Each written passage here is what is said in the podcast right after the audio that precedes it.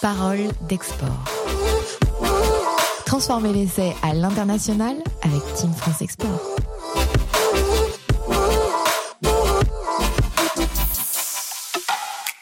Bienvenue dans Parole d'Export, le premier podcast dédié aux acteurs de l'international monté par Team France Export et ses partenaires. Nous passerons ensemble 40 minutes dans lesquelles experts et entrepreneurs partageront avec vous leurs expériences de terrain en cette période de turbulence que connaît le commerce international.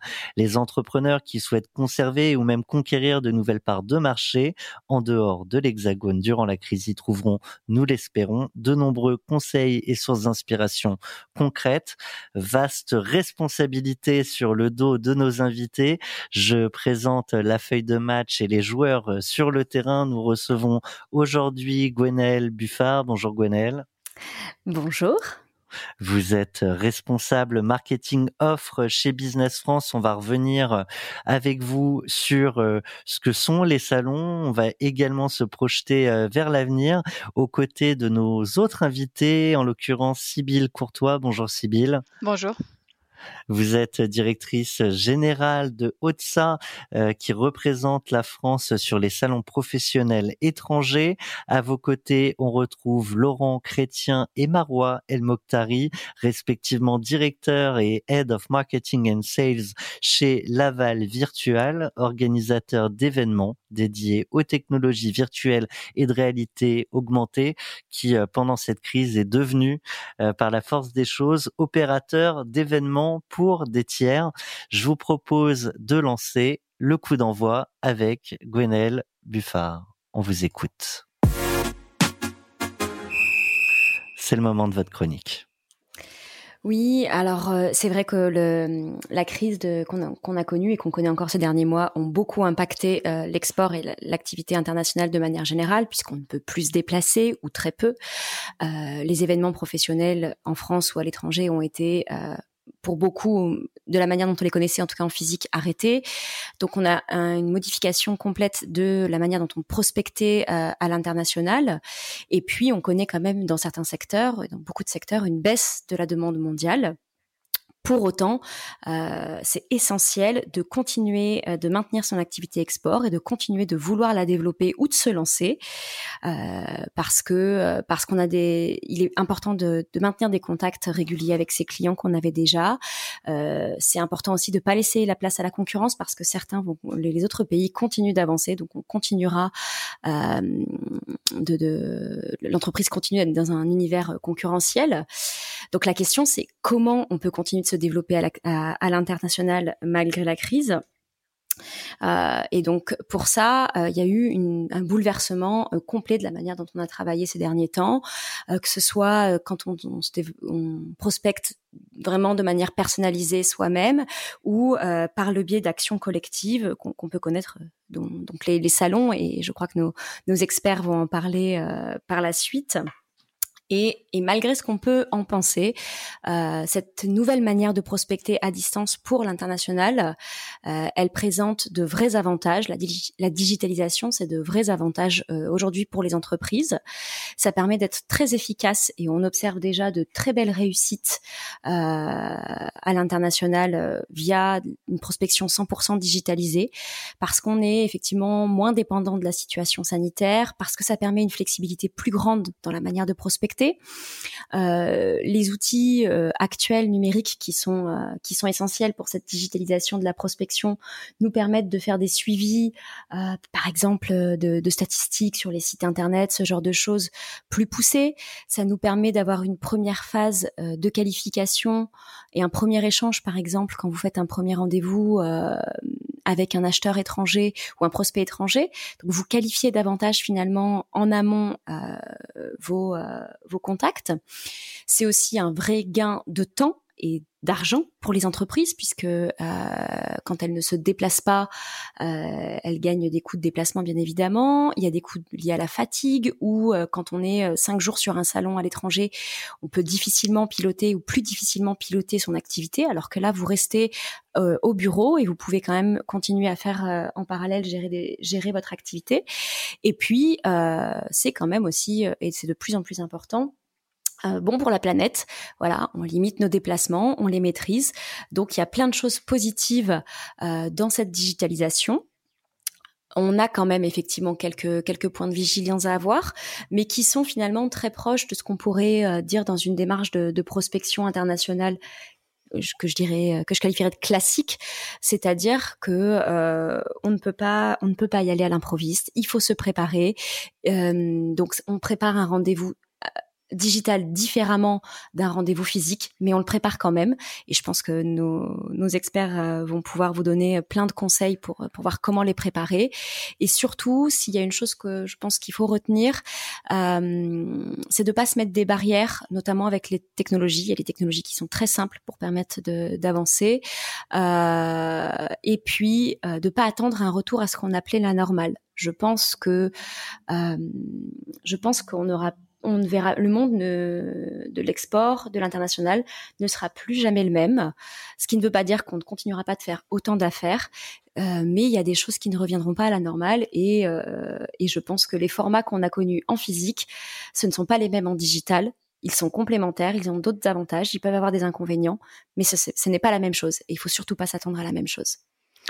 Eh bien, on va s'interroger sur les opportunités, les limites et puis les, grands chamboulements euh, de, des salons professionnels. Vous avez très bien euh, posé euh, la question comment se développer à l'international malgré la crise. Donc, on va rentrer dans le dur du sujet et dans la mêlée.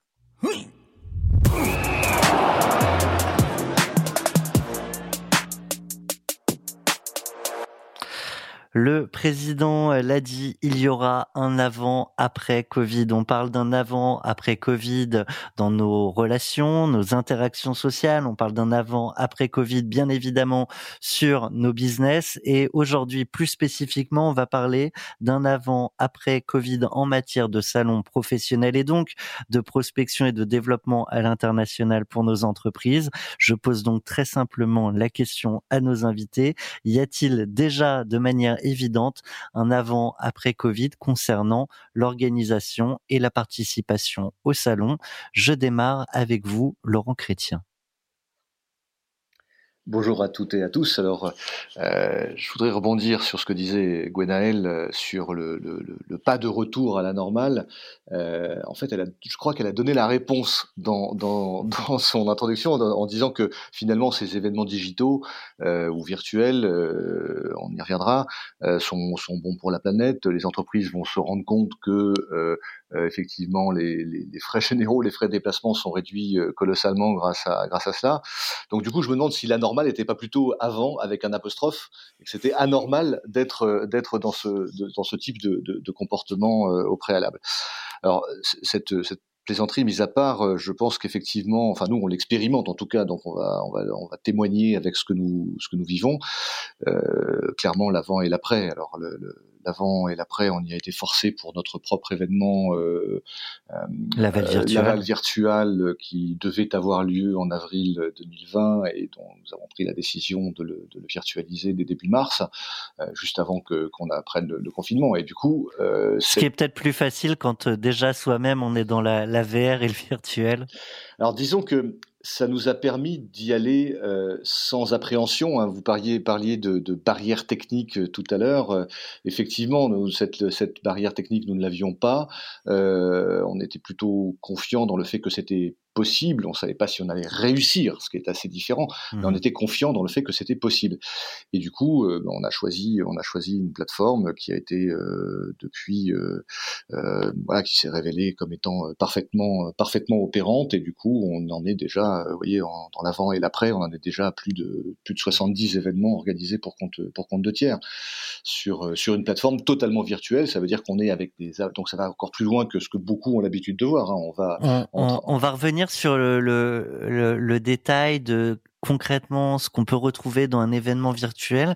Néanmoins, Laurent Chrétien, vous évoquiez des, des barrières techniques. Il y a une première barrière. Euh, je m'interroge, Sybille Courtois, s'il y a aussi, vous qui côtoyez les, les entreprises comme les organisateurs de salons, si on peut aussi parler d'une barrière psychologique. Alors euh, oui, en effet, elle existe. Après, donc euh, moi, ma société, on travaille dans plusieurs industries et plusieurs pays. Euh, donc par exemple, donc en 2020, le salon leader mondial de la chasse qui s'appelle IVA a été annulé et reporté totalement. Un autre salon qui s'appelle Security Essen en Allemagne également. Donc là, même si les capacités techniques étaient réalisables, ce n'était plus le rendez-vous attendu par les, les exposants et les visiteurs qui souhaitaient se rencontrer physiquement et qui n'étaient également pas prêts à l'époque de ne faire que du virtuel. Donc euh, ça, c'est l'activité qui, euh, euh, qui avance et les sociétés aussi qui s'adaptent et qui prennent petit à petit confiance et conscience que c'est nécessaire de faire du virtuel puisqu'à aujourd'hui, il n'y a pas de rendez-vous physique possible. Alors, quand on dit événement virtuel, Marois, est-ce qu'on met pas un peu tout dans le même panier sous une même appellation? Marois El Mokhtari alors oui, tout à fait. Euh, c'est des éléments qu'on a pu euh, qu'on a pu observer. Hein. Je pense que euh, cette appellation d'événement virtuel regroupe tout un tas de choses. Je ne pense pas qu'aujourd'hui on puisse euh, réellement euh, pousser une seule et même définition, parce que je pense que c'est suivant les perceptions de chacun. Ça rejoint aussi cet aspect psychologique et, euh, et cet attrait et surtout cette, cette compréhension de la technologie. mais pour nous, un événement virtuel, on vient y apporter en fait une notion d'immersion, d'immersion, d'engagement et justement d'une notion humaine et hautement tournée vers l'interactivité qui fait toute la différence. Donc, ce qui veut dire qu'on peut à la fois parler d'un webinar euh, qu'on a presque tous connu et pas, et pas qu'une fois depuis ces derniers mois, jusqu'à des événements complètement euh, immersifs euh, dont, on va parler. Je serais, je serais très curieux de savoir ce qui se fait déjà et de, de ce que vous pouvez projeter comme innovation pour encore améliorer l'expérience utilisateur des, des, des participants et comme des exposants. Néanmoins, je le disais, beaucoup euh, d'événements virtuels qu'on a connus, si on si on met tout dans le même panier sous, sous cette terminologie-là, pardon, beaucoup ont été, euh, on va pas se mentir, déceptifs. Euh, je serais curieux de savoir, et ça permettra de comprendre ce qui fait qu'un événement marche. Mais pour vous, qu'est-ce qui fait qu'un événement hybride slash virtuel peut être pour euh, l'utilisateur, pour l'entrepreneur, un événement complètement raté? Je démarre avec vous, Sybille. Alors, euh, moi, je, rajouterais juste sur ce qui a été dit avant, c'est que donc euh, la plupart des projets, donc des salons que je représente, moi, c'est des salons euh, internationaux, leaders mondiaux et non locaux. Donc, c'est vrai que l'importance de se rencontrer est encore plus forte quand on ne peut pas voyager comme ça. Mais donc, pour pour en revenir sur, sur ce sujet-là, est-ce que des sociétés ont été déçues de ce qui a été mis en place? Oui, mais d'autres sociétés ont été aussi contentes. Donc, comme je l'ai dit, ça a été une longue adaptation parce que quand on a été confiné en, en, mars, les sociétés se disaient bon, on va squeezer une édition, on va pas faire de salon cette année, puis on va participer en 2021 ou à la prochaine, euh, prochaine édition. Et finalement, les sociétés se sont dit euh, euh, en fin d'année, bon, bah, on dirait que 2021, il n'y a pas d'autres salons, donc on va tenter. Donc pour les sociétés qui ont essayé, le fait de, de, participer à un salon digital ou virtuel, il faut bien se rappeler que ça reste de l'apprentissage puisque c'est nouveau à la fois pour les, pour les sociétés qui, euh, qui créent des salons euh, virtuels ou hybrides, mais c'est nouveau pour les acheteurs et les visiteurs aussi. Donc euh, il y a ce gain de confiance Tout à avoir. Tout le monde doit se, se, se, réadapter, effectivement. Exactement. Par contre, on reste aussi sur une plateforme similaire, c'est-à-dire que voilà, quand on participe à un salon, il faut être à la fois inactif en étant présent, donc avec sa société qui est enregistrée comme il faut, donc que ça soit sur du, du sur site, donc avec un stand attractif, etc. Mais donc là, on passe sur une version en ligne, donc avec un profil bien rempli, mais aussi bien sûr sur une partie active. Euh, et donc là, cette partie-là est primordiale si vous voulez justement avoir un retour sur investissement pour se faire voir et justement aller faire du sourcing et créer du nouveau business. Donc ça peut être un raté complet côté organisation à bien des égards et on, pourra peut-être donner d'autres exemples qui fait qu'on qu'on s'y retrouve pas, mais ça peut aussi être simplement un raté complet euh, parce que l'entrepreneur ne joue pas complètement le jeu ou en tout cas n'utilise pas leur plein potentiel, les, solutions qui lui, lui sont proposées. Laurent Chrétien, je vous je vous vois réagir. Oui, en, fait, je, crois que la, quasi-totalité des organisateurs d'événements a été euh, totalement pris de court par, euh, par ce qui s'est par ce qui s'est passé. Euh, personne n'était vraiment préparé à devoir migrer totalement ou partiellement vers des solutions digitales ou, ou virtuelles. Pour autant, donc les solutions existaient, en tout cas certaines existaient, existaient déjà, et euh, il a fallu, je crois, euh, faire preuve de d'un grand professionnalisme pour pouvoir euh, pour pouvoir euh, euh, transformer l'organisation d'un événement euh, qui se faisait traditionnellement physiquement vers un, un, un salon un, un, salon hybride ou, ou, virtuel enfin plutôt virtuel dans les circonstances actuelles parce qu'on est toujours toujours plus ou moins interdit de faire quoi. Et, et, et, du coup ce que je voulais dire c'est qu'on en est au tout départ au tout démarrage l'apprentissage est en train de se faire, les compétences sont en train de, de, monter, et, euh, je suis euh, intimement convaincu que euh, l'expérience que nous, que nous vivons permet d'accélérer l'émergence de, de, nouveaux métiers. Et, et, demain, je crois que la conception même d'un événement intégrera d'office la dimension, la dimension virtuelle. Gwenelle Buffard, je vous vois également euh, réagir. Je vois que tout le monde veut réagir. Je, je commence avec vous, euh, Gwenelle. Oui, je, rejoins complètement ce qui vient d'être dit et, et, je voulais juste ajouter que je pense que le, ce qui peut être complètement raté peut ne pas venir ni de la préparation de l'entreprise ni de l'organisateur aussi, mais il y a un troisième élément, c'est ce que l'entreprise en attend et ce qu'elle s'est dit qu'elle pourrait faire avec ces événements. C'est-à-dire que si elle se dit euh, qu'elle va rencontrer au hasard, euh, comme ça peut être le hasard d'un, d'une promenade dans une année de salon et qu'elle va pouvoir faire les choses de cette manière, effectivement, ça, elle va forcément être déçue, ça n'arrivera pas. Euh, mais par contre, si elle s'attend pas à retrouver exactement la même chose, mais quels vont être les nouveaux instruments, qu'est-ce qui va être nouveau, euh, qu'est-ce qu'elle va pouvoir prendre de ces événements et de ce nouveau format, et donc comment elle va adapter sa prospection et l'utilisation de ce, de ce nouveau format, là, elle pourra ne pas être déçue. Euh, et je pense que ça, c'est très très important euh, pour les salons tout particulièrement, parce que, euh, parce que autant sur des événements qui seraient qualifiés en B2B direct, donc voilà, on est sur de la prise de rendez-vous, bon, on est en, one-to-one sur une visio, on peut, il y a des choses qui changent, mais on a un contact direct. Sur un salon, il y a, une, il y a quelque chose, il y a une ambiance, il y a une atmosphère qui est différente, et ça, derrière son ordinateur, on va pas se leurrer, on peut pas le retrouver. Ça ne veut pas dire mhm. qu'on n'a pas d'autres choses. Et ça, c'est vraiment important. C'est avec quel esprit on part sur ces événements. Je pense que c'est essentiel. Marwa El Mokhtari. Alors ouais, il y a tellement de choses effectivement qui viennent d'être dites. euh, Peut-être pour pour rebondir exactement sur ce que vous venez de dire, Gwenaël, entre euh, ces échanges euh, d'allées de salon, euh, un petit peu ces échanges un peu qui, ne sont pas prévus au final, euh, qui viennent alimenter donc tout l'aspect networking des professionnels, mais également prospection. on a été les premiers surpris sur notre propre événement en avril dernier. à quel niveau?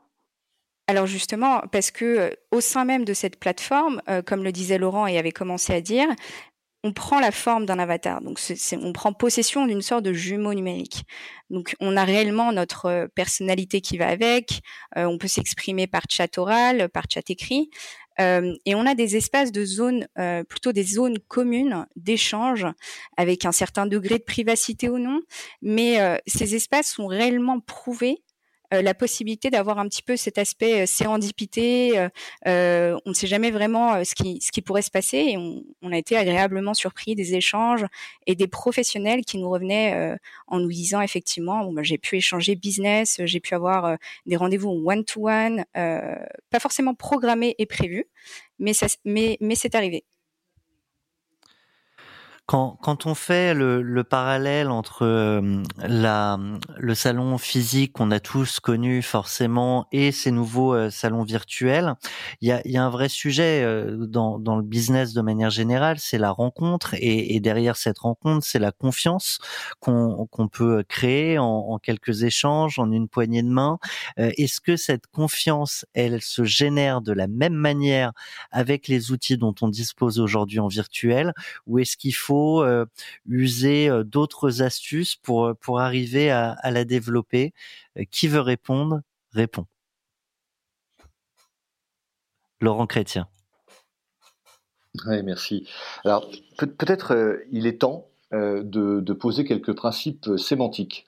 Euh, et je pense qu'il faut vraiment différencier euh, les, les, plateformes euh, digitales euh, qui ne sont pas immersives, dans laquelle vous n'allez pas être incarné par, par un avatar, des plateformes virtuelles qui, elles, permettent de se déplacer dans un lieu qui n'est certes pas un lieu physique, mais qui est un lieu virtuel dans lequel vous allez vous balader, marcher, vous téléporter, aller à la rencontre des gens.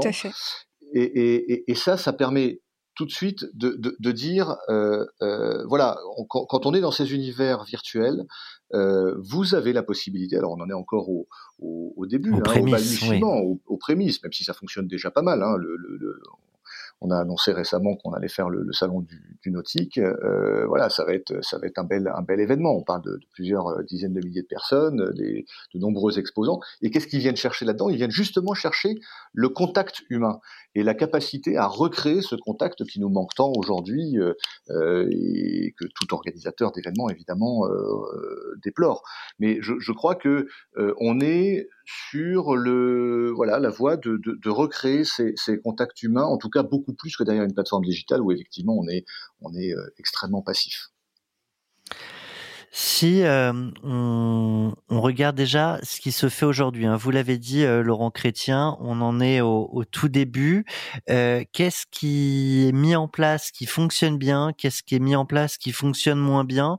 Euh, Sybille Courtois, vous avez peut-être quelques euh, retours d'expérience à, à partager avec nous oui, donc, euh, euh, donc là, si j'ai bien compris, euh, Laurent et Marois sur leur projet font, font du virtuel. Moi qui travaille avec environ sur 60 salons par an, ceux qui ont décidé de, donc qui ont été annulés physiquement et qui se sont mis en, en virtuel cette année, il y en a peu qui ont pris ce choix. Certains ont créé comme des plateformes, un peu comme un réseau social comme LinkedIn, des choses ouvertes sur un mois, des choses comme des, des salons sur trois jours, une semaine, donc beaucoup de choses différentes. Donc, euh, je, je, rejoins là-dessus euh, euh Laurent qui dit qu'on on, on est en, en, aux prémices d'une évolution. On est en phase de test. Oui, Exactement. Donc, qu'est-ce qui va marcher le mieux? Qu'est-ce qui va plaire le mieux? Euh, Et c'est vrai que pour répondre à, à, à, la confiance des personnes, euh, on passe toujours sur euh, déjà le fait de, de se dire à quoi ça sert d'y être. pourquoi on, on, va sur un salon même déjà physique et ensuite le, la, la version hybride et virtuelle vient prendre son sens? Si on reste sur cette notion euh, chère aux, aux entrepreneurs et peut-être plus spécifiquement aux startups de test and learn, euh, qu'est-ce qu'on a appris? Je, re, je, reviens sur ma question initiale de qu'est-ce qui marche, qu'est-ce qui marche pas. On, on parle de rencontres en one-to-one -one qui sont organisées. On a, j'imagine, des, des webinars, des conférences. Il y a peut-être d'autres choses que d'ailleurs que que j'ai pas en tête. Euh, des, des retours que vous pouvez avoir. Je reste deux secondes avec vous, Sybille, mais à la fois des, des organisateurs et des, euh, des participants. Qu'est-ce qui fonctionne? Alors, ce qui répond toujours le, le, le plus euh, aux sociétés, et ce que le, les sociétés veulent plus euh, souvent, même sur les salons physiques, hein, ça s'appelle le matchmaking. Donc ça, ça va mmh. être voilà une sorte de garantie en s'inscrivant à un salon de se dire bon bah je repars avec au moins trois rendez-vous ou trois contacts intéressants par exemple. Donc ça, ça fonctionne toujours aussi bien. Après, on va aussi sur un, un salon et pareil donc sur un webinar ou sur du virtuel pour participer aussi à des conférences pour savoir ce qui se passe dans notre industrie. également pour faire de la veille concurrentielle qui est présent, qui est pas présent. Donc ça, ça fonctionne toujours et bien. Après le, le, plus compliqué, c'est toujours euh, comme sur un, salon physique, si vous êtes sur votre euh, stand et que vous restez caché derrière votre ordinateur, euh, bah, il ne se passe rien. Euh, donc c'est exactement la même chose que sur le virtuel. Euh, quand on est en ligne, il ne faut pas juste euh, attendre que les choses arrivent. Et donc moi, c'est arrivé que certaines grosses sociétés leaders aient pris des, des packages et soit en ligne et on dit bon bah voilà, on s'est mis en ligne, on, a juste fait la partie inactive et sur la partie active, bah bon bah on n'a reçu aucun contact. Oui, mais bon, derrière, il faut être actif. Donc, c'est comme si vous restiez derrière votre euh, écran d'ordi à, ne rien faire. Et à contrario, il y a beaucoup de, sociétés, et notamment, ça marche bien pour euh, celles qui entrent ou qui sont nouvelles dans un marché, c'est d'aller justement être actif, de faire du sourcing, des recherches, d'apprendre, parce que c'est une, euh, une opportunité géniale d'avoir accès à toute son industrie en, un one-shot. Mm. Mmh Mokhtari, je vous vois réagir. Tout à fait. Ce que ce que dit Sibyl et, euh, ce qu'elle aborde est très très important. Euh, encore une fois, dans ce qui marche, ce qui ne marche pas, c'est euh, un, un, élément hyper important qu'on a relevé après effectivement tout ce temps passé auprès d'organisateurs d'événements et d'entreprises ces derniers mois. Il y a bien évidemment l'implication et la proactivité d'une de l'organisateur, mais également des exposants qui prennent part à cette aventure. Euh, faut y croire, euh, faut se donner les moyens effectivement de réussir sur des plateformes digitales et ou virtuelles.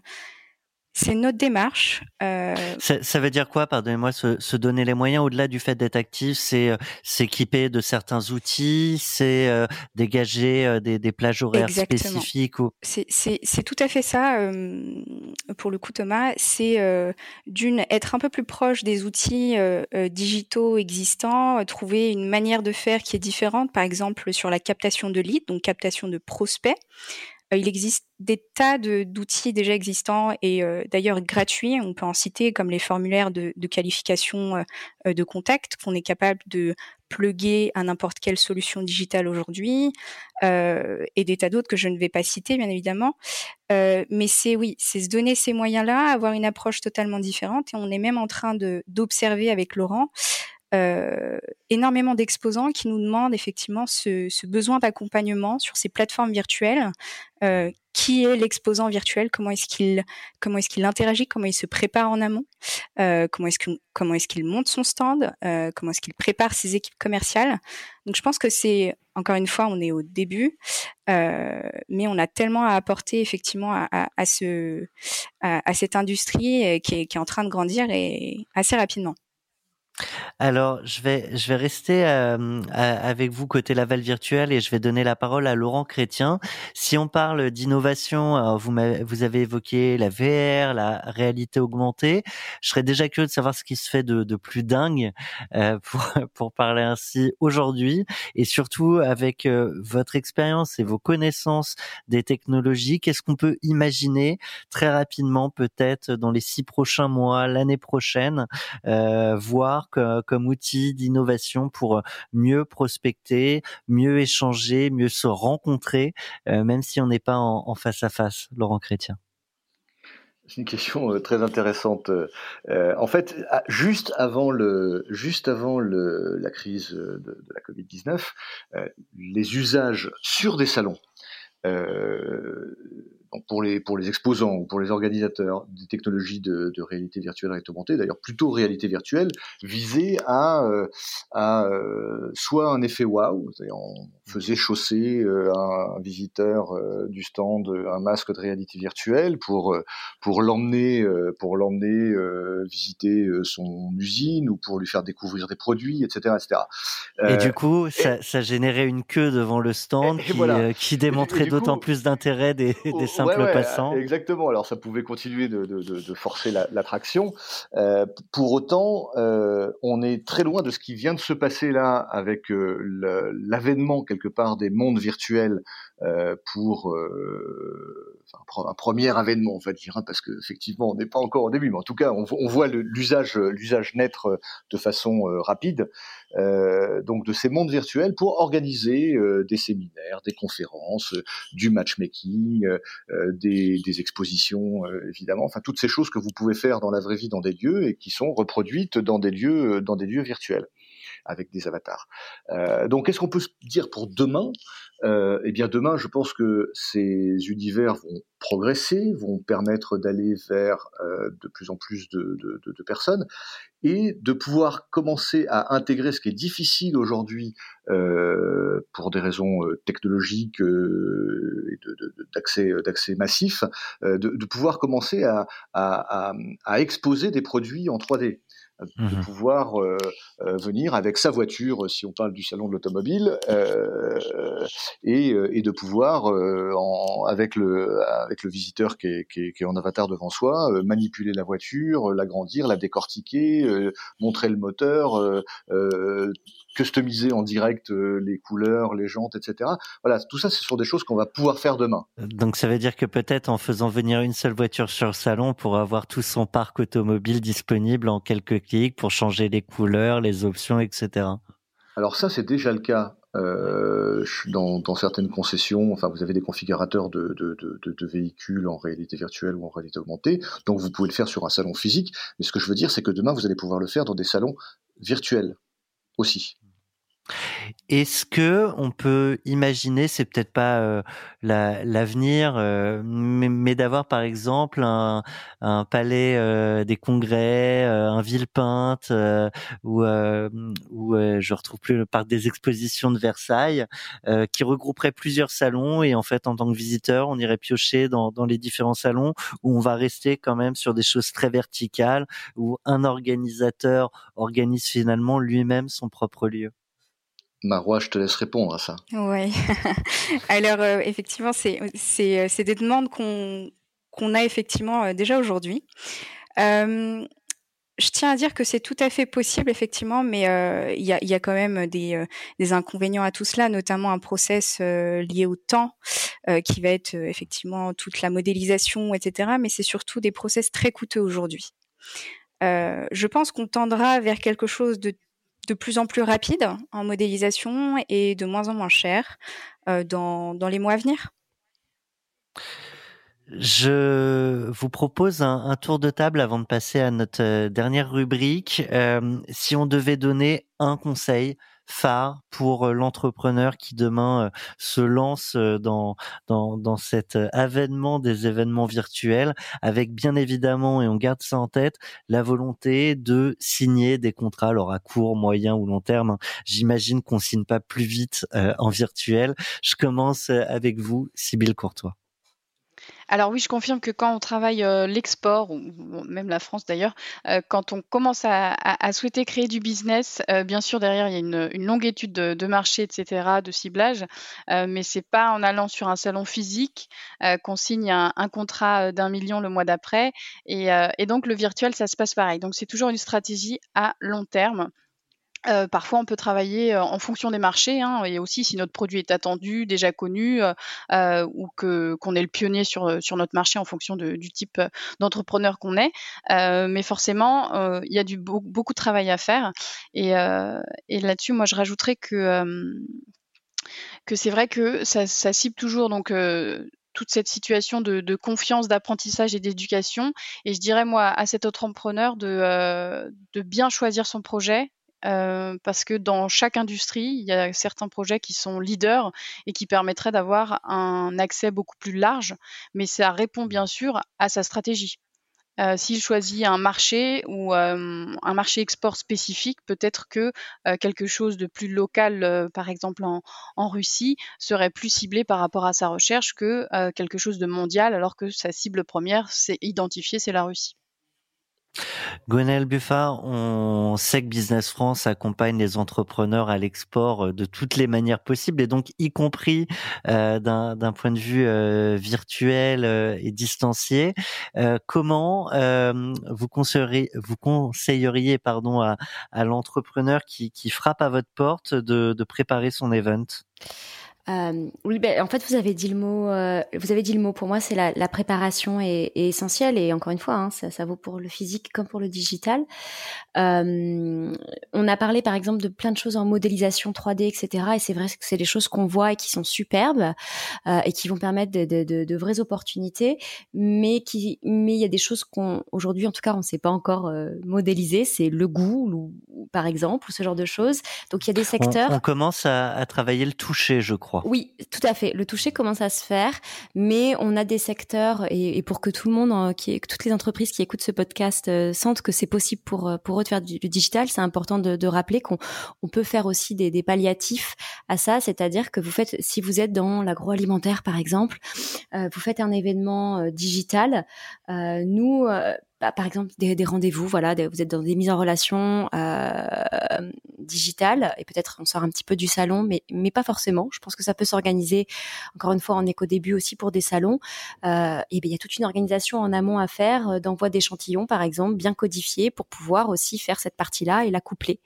Et je pense que voilà, la préparation, ça c'est un exemple, mais il y en a plein d'autres. Hein. La préparation de comment vous vous présentez, d'être capable de pas vous présenter en une heure et demie, mais très rapidement, parce qu'on garde pas l'attention de la même manière en digital. Ça fait partie des choses qu'il faut faire et, euh, de savoir vous faire accompagner, euh, de continuer de vous faire accompagner euh, pour aller au digital, pour aller à l'export, tant sur les aspects digitaux que sur les aspects plus génériques de l'export, puisqu'encore une fois, ça reste les mêmes démarches.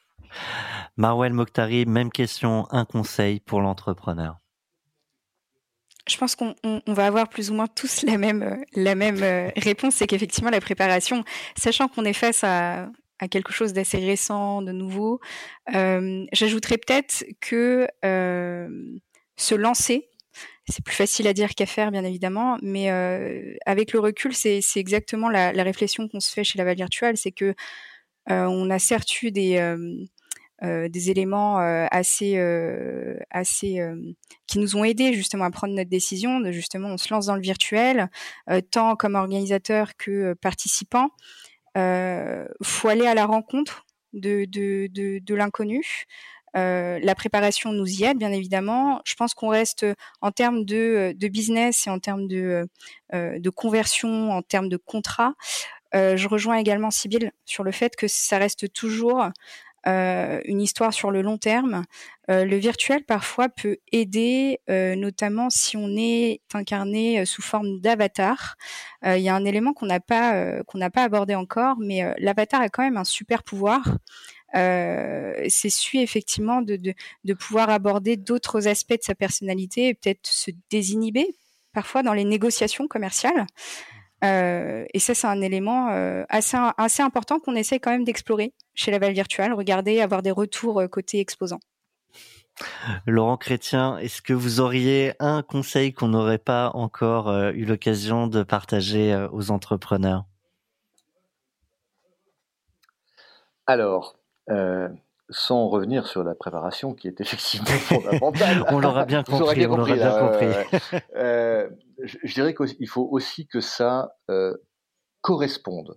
C'est-à-dire qu'il faut que, euh, en tant qu'entreprise et en tant que, que, que, voilà que stratégie euh, commerciale de, de, de, présence sur un sur un événement, bon bah le fait qu'il soit euh, digital ou qu'il soit virtuel euh, doit vous correspondre. Et, et, et, si vous le sentez pas, faut pas y aller quoi. Euh, voilà. Donc je pense, je pense qu'il faut vraiment avoir de la, de, de, la conviction. Il faut en être, faut être convaincu qu'on peut faire les choses. Et il y a des, des, des organisateurs euh, qui, qui, sont euh, de ce point de vue-là rassurants et qui vont vous aider à aller vers euh, vers la, la, la réussite de votre participation. Parce que ça, c'est un autre point, un autre conseil qu'on n'a peut-être pas abordé jusqu'à présent, c'est euh, le fait de s'assurer que les leads vont être là. Euh, Sibyl disait qu'il faut, voilà, faut s'attacher aux, aux, événements porteurs et elle a raison. Euh, il, faut, il faut aller vers, vers ceux dont on sait qu'ils vont générer du lead et dont on sait qu'ils vont générer du lead virtuellement si on parle mmh. d'événements virtuels. Eh bien, on siffle la fin du match. La bonne nouvelle, c'est qu'après le match, il y a l'après-match.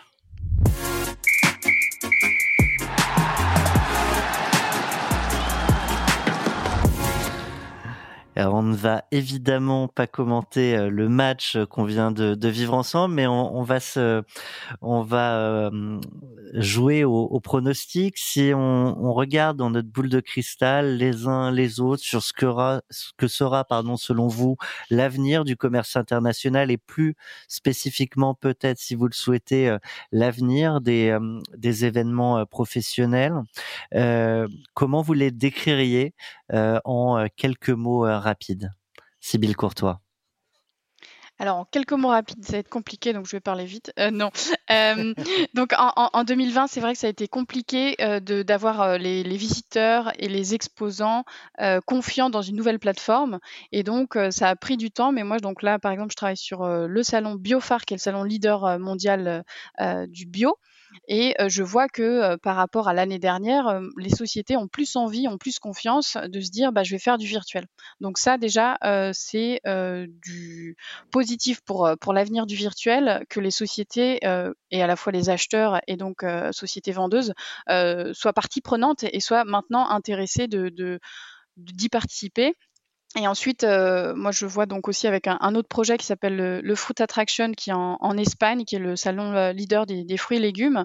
Donc, euh, celui-ci en 2020 a eu lieu exclusivement en virtuel, donc digital, euh, plutôt digital, on va dire ça comme ça. Et donc là, pour l'édition 2021, ce qu'ils ont prévu de faire, c'est de faire les deux, donc ce qu'on appelle un salon hybride. Mmh euh, donc on voit vraiment que euh, l'évolution au niveau des organisateurs, mais aussi des sociétés, qu'elles soient donc acheteuses ou vendeuses, qu'elles prennent confiance dans, dans cette évolution et qu'elles s'impliquent. Et ça, pour moi, c'est positif sur l'industrie de l'événementiel export à tout point de vue.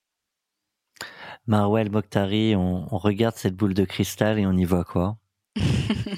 Alors, on va tenter d'y voir effectivement un, beau message positif pour le pour le marché de l'événementiel euh, d'un côté, mais il était temps.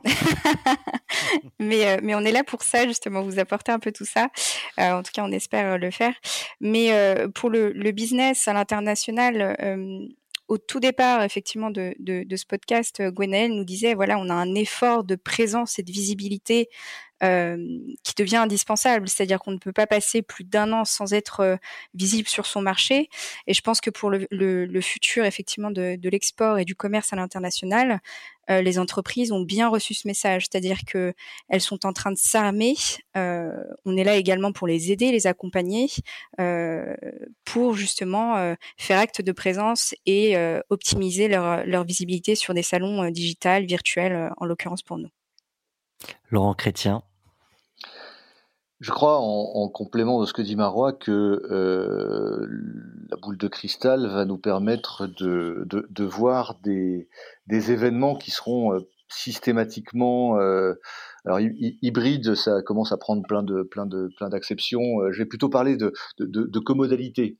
C'est-à-dire on va mmh utiliser plusieurs modes pour accéder à nos à nos à nos cibles quand on veut faire de, de, de, voilà, quand on veut faire de la vente et encore plus à l'export. Et pour le coup, le, le, le ce, ce, cette action commodale va permettre, euh, à, en utilisant des plateformes, alors qu'elles soient digitales ou, ou, ou virtuelles, hein, comme ce qu'on fait, mmh euh, d'aller toucher beaucoup plus à l'international et beaucoup plus vite, parce que ça va s'organiser, ça va se structurer, les gens vont, vont, vont apprendre. Et si on va un tout petit peu plus loin dans le temps, euh, en se projetant peut-être à entre 5 et, et, 10 ans. Moi, je pense que les commerciaux auront tous leur bulle, qui sera un peu comme, un, comme une salle de rendez-vous euh, privative euh, de, de l'entreprise, dans, dans lequel ils pourront convier leurs prospects. Il y aura tous les outils pour présenter les produits, et peut-être même que dans 10 ans, ils pourront, comme dans Ready Player One, même ressentir le toucher, puisque puisqu'on parlait tout à l'heure du, du toucher.